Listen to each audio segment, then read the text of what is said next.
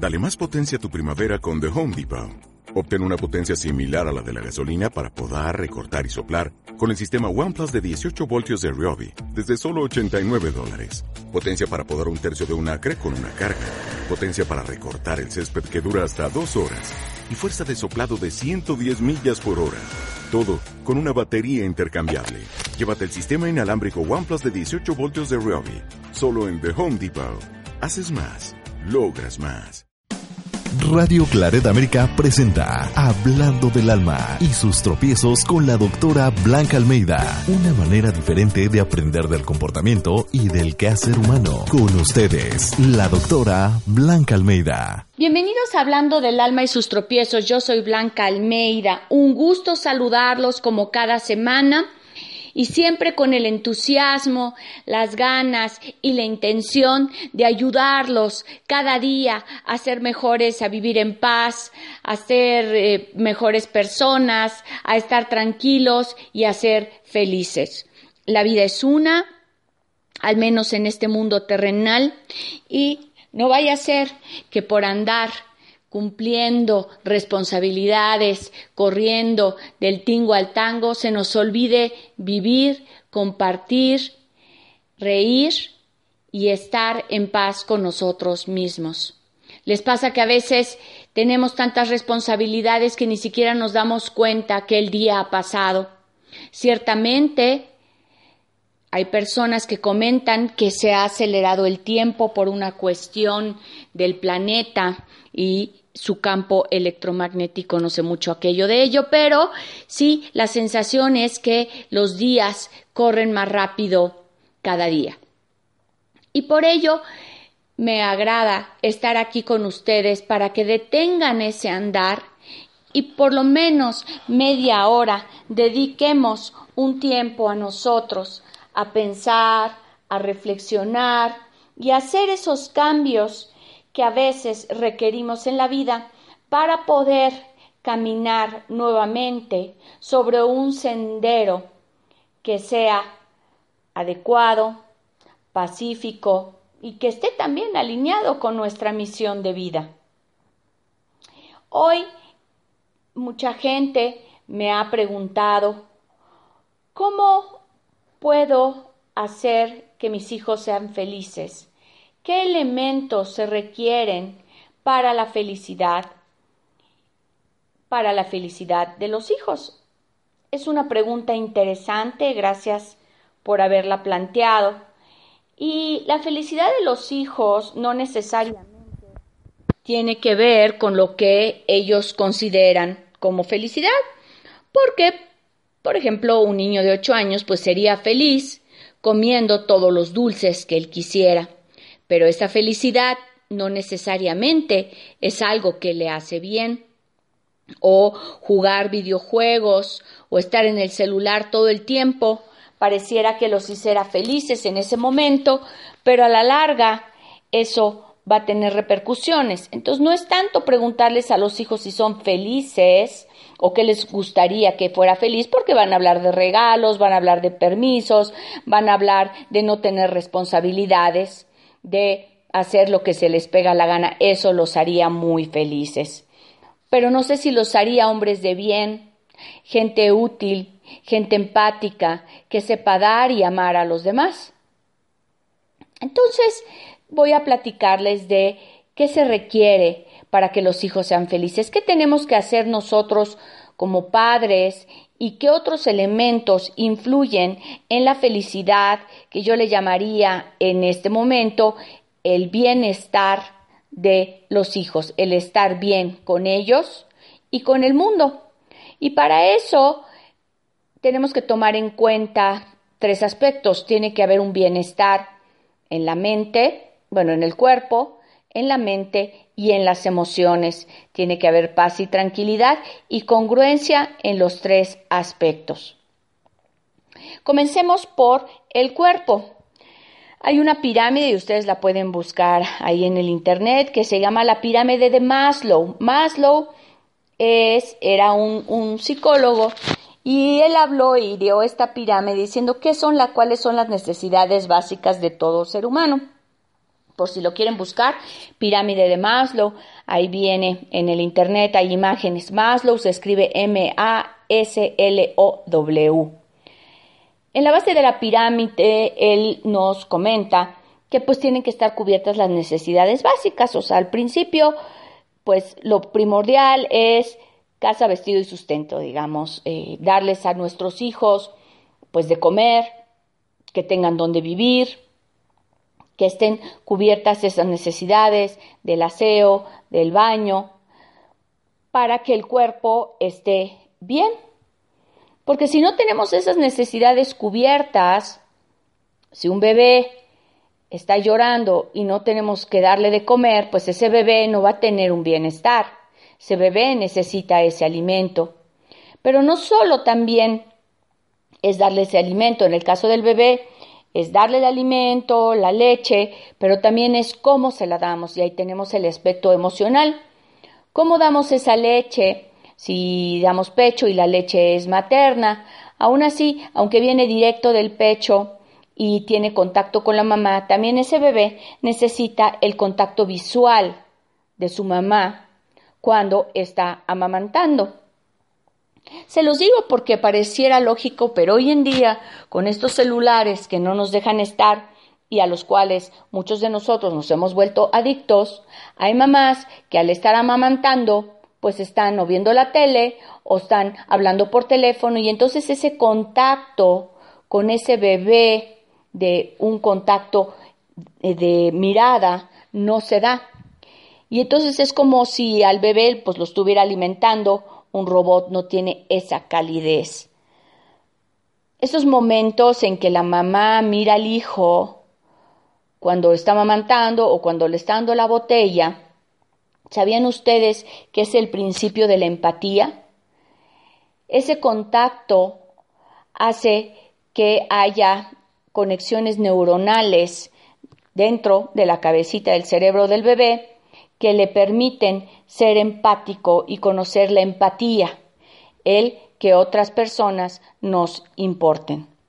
Entonces, en el aspecto, volviendo en el aspecto de eh, el cuerpo, pues el bebito tiene que estar alimentado, hay que cambiarle el pañal, tiene que estar acobijado, que no tenga frío y tener ese contacto con la mamá de quien lo acobija, mientras sea alguien que esté con él.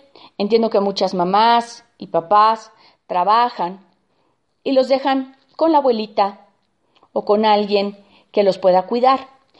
Y al final, mientras el bebé tenga un, lo que se denomina un cuidador primario que cubra esas necesidades básicas, ese bebé tendrá un bienestar tanto físico como emocional y un buen desarrollo también de su mente. Otro aspecto que hay que tomar en cuenta, esos son cuando son bebitos, es la, aceptación dentro de esta pirámide. El, el ser humano, así como los niños y todos, pues necesitamos ser aceptados. Y primero para eso tenemos que pertenecer.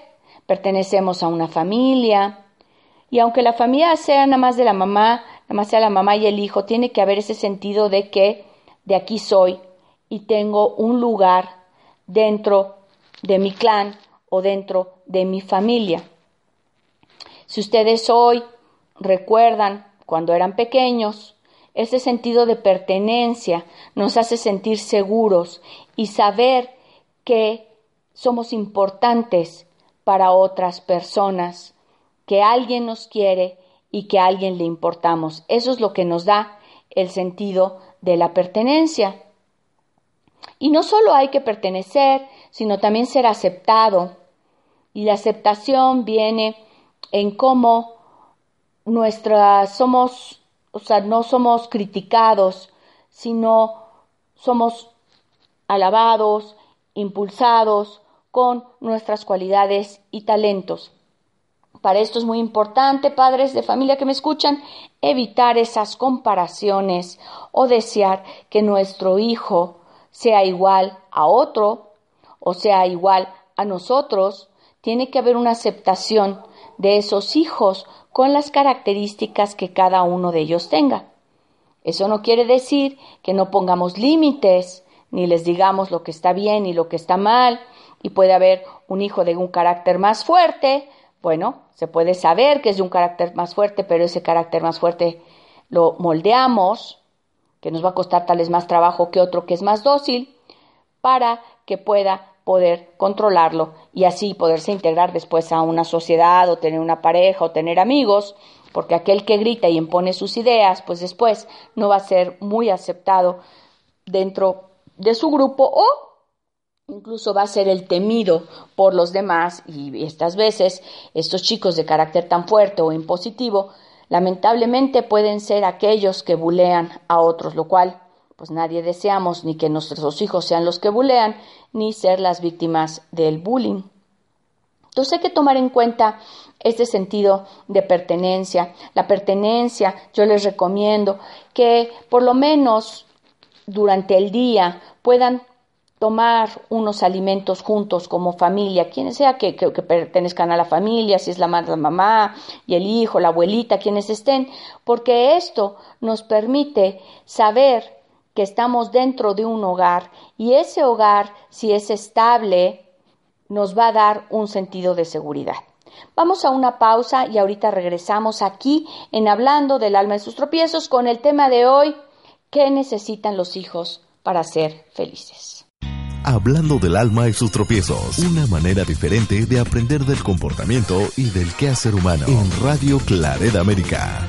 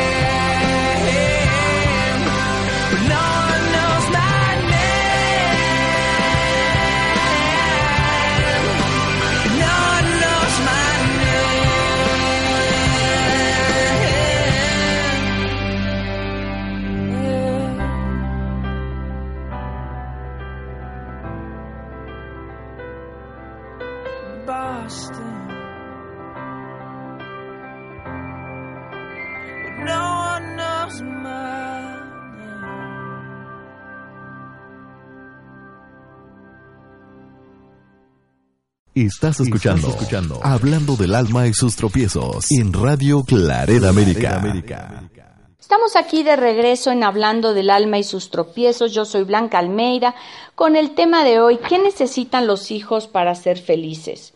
Como comentaba en la primera sección del programa, no es que les tengamos que preguntar y darles todo lo que ellos desean para ser felices, sino lo que los hijos necesitan para ser felices es estar en un bienestar, estar bien con ellos mismos, con los demás, en el mundo y en la sociedad.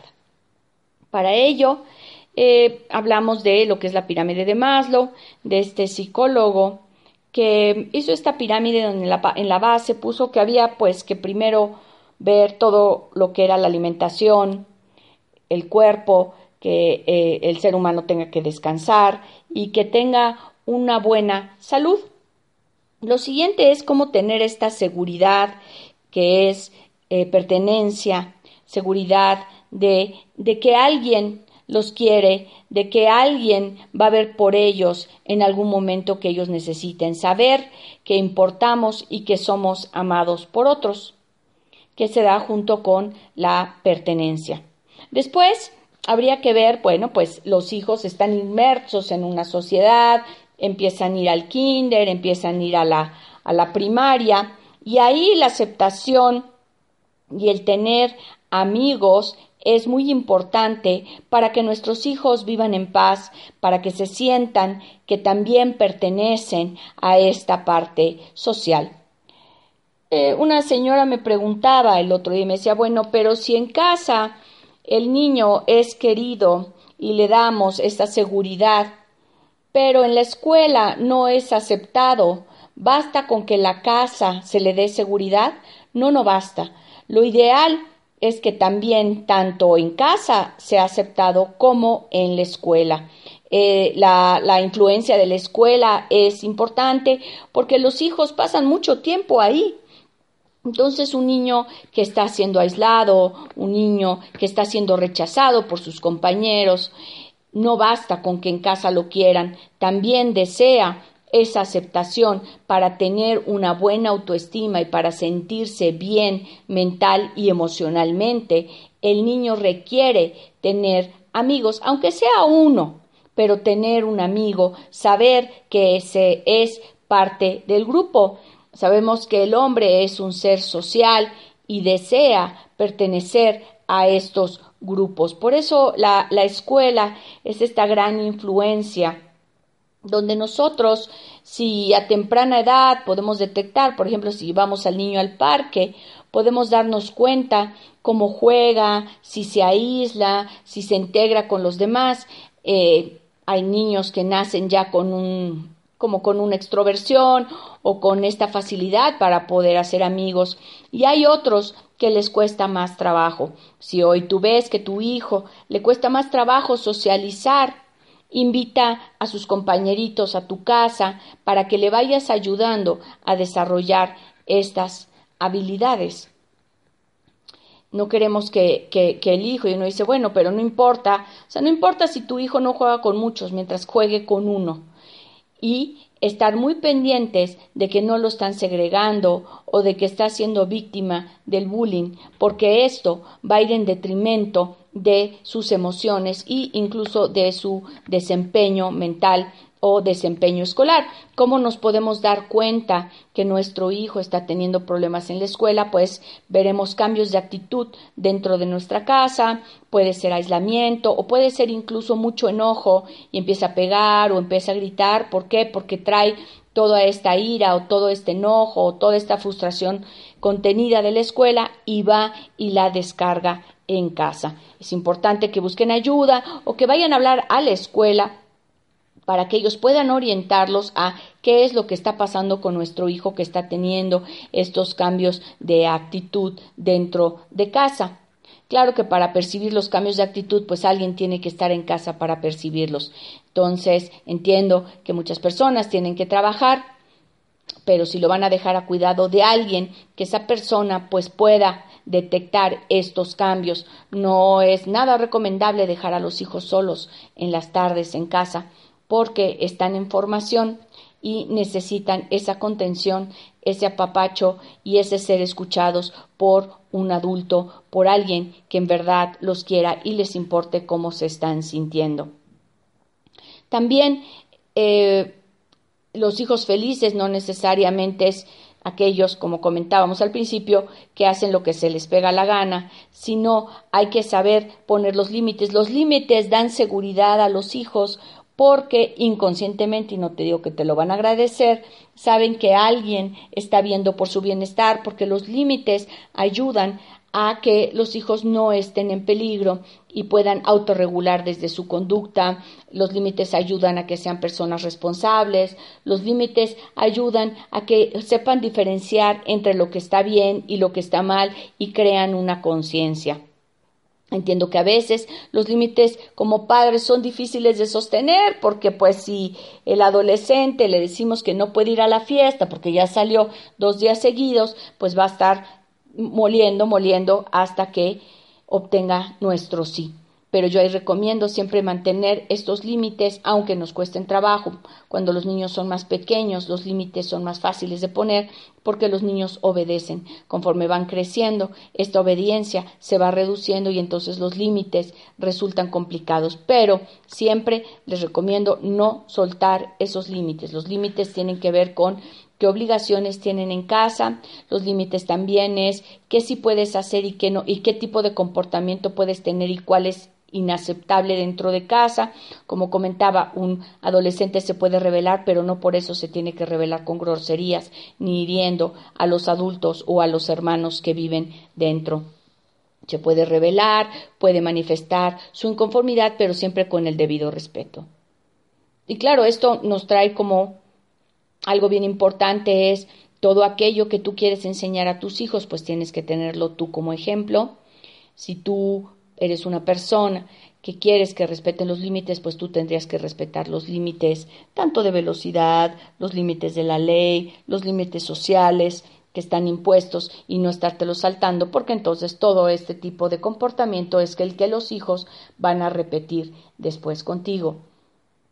Mucho me han comentado del uso de las tablets y, los celulares con los hijos. La verdad, yo no los recomiendo para nada. Cuántas veces ya vemos en los restaurantes o en los lugares públicos a los pequeñitos estando entretenidos con las tablets con tal de que nos dejen en paz, con tal de que no convivan. ¿Por qué? Porque empiezan a llorar y los papás quieren comer tranquilamente. Se ha vuelto la tablet la niñera de los niños. Pero todo ese, cuando los hijos están, o los bebés, ¿no? O, los niños de primaria, por ejemplo, están centrando su atención en esa tablet, están dejando de convivir con los padres, estamos dejando de conversar y ese tipo de interacción, la conversación, estar comentando desde lo que comemos, nos da ese sentido de pertenencia que es muy importante para tener un buen equilibrio mental y emocional. Entonces, varias recomendaciones son, uno, cubre las necesidades de tus hijos, lo que es la alimentación, ya más grandes puedes cuidar esa alimentación, que se ejerciten, por supuesto, eh, que tengan todas sus vacunas, que, tengan pues eh, hábitos saludables de baño e higiene. Eso va a ayudar a que tu hijo sea feliz porque su cuerpo va a estar en buenas condiciones emocionalmente, abrázalos, apapáchalos, pero también márcales la diferencia entre el bien y el mal y dales responsabilidades para que ellos puedan crecer sabiendo que son capaces de hacer cosas. Y como siempre también el reconocimiento a todo lo que ellos logran, pero también el marcarles sus faltas para que también ellos puedan ir poco a poco eh, corrigiendo. Hoy en día se dice que no podemos decirle al hijo nada de lo que hizo mal y solamente todo lo que hizo bien. No, podemos marcarle sus faltas o marcarle lo que no está haciendo bien, como pues que tiene que subir sus calificaciones o que no está saludando a la abuelita cuando llegó. Sí, aparte de decirle que es un niño muy inteligente, que ha sido muy respetuoso, pero tendremos que tener un equilibrio. Y ya más grandes los hijos, ¿qué más necesita en general el ser humano para ser feliz? Pues sería ya ver como grandes nosotros cuál es nuestra misión de vida, para qué venimos a este mundo y cómo podemos contribuir a otros y no solamente a nosotros, sino para que este mundo sea un mundo mejor. Eso también da mucha felicidad. enseñar a los hijos también a dar y no solamente recibir, también brinda mucha felicidad, una felicidad emocional y una estabilidad mental. Bueno, les recuerdo que siempre me pueden contactar en mi Facebook, estoy como Blanca Almeida, me pueden seguir.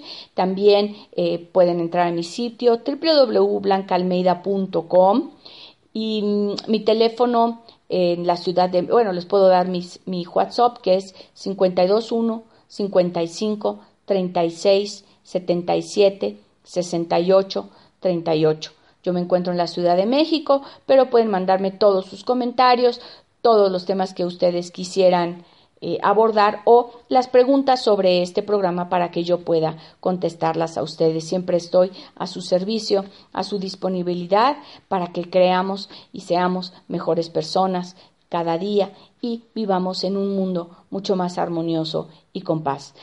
Todo el mundo podemos poner nuestro granito de arena si así los proponemos. Este es mi granito de arena para que así sea. Ha sido un placer estar con ustedes esta semana y nos escuchamos la próxima semana aquí en Hablando del Alma y sus tropiezos. Radio Claret América presentó Hablando del Alma y sus tropiezos con la doctora Blanca Almeida. Sus comentarios y sugerencias son importantes para nosotros. Contacte a la doctora Almeida en comentarios arroba blancaalmeida.com.